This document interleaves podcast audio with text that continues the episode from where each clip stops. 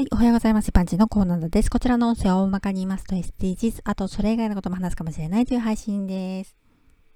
さてさて今回は、不思議だけど本当の話をしようと思います。私は何度も転職してますけど、外回りも内勤も両方やるという珍しい仕事をしていたことがあります。一般的に内勤なら内勤、営業なら営業という職種ばかりですよね。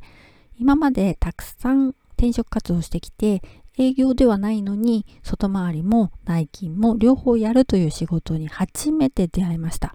募集要項を見て絶対この仕事をしたいって強く思ったほどです。独り立ちする前に退職してしまいましたけど理由は過去配信ナンバー46をどうぞ。外回りは先輩と一緒に首都圏内いろいろな得意先へ向かいました。そのうちの一つ。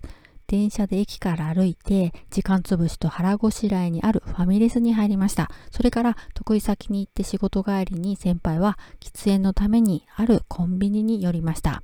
ここまで一旦覚えておいてくださいね。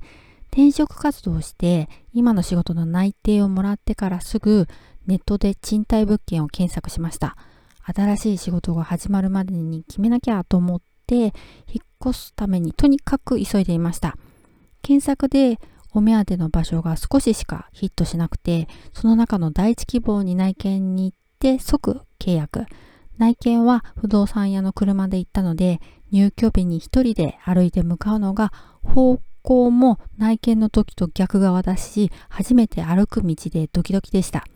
しばらく住んでから気づいたんですけれども、家の近くのコンビニが前職先輩が喫煙した場所だったんです。気づくの遅。そして先輩とランチしたファミレスが私の今の行きつけです。導かれるとかご縁とかそういうのよくわからないけれど、やっぱりそういうのあるのかなっていう不思議な話でした。ではでは今回この辺で次回もお楽しみにまた聞いてくださいね。ではまた。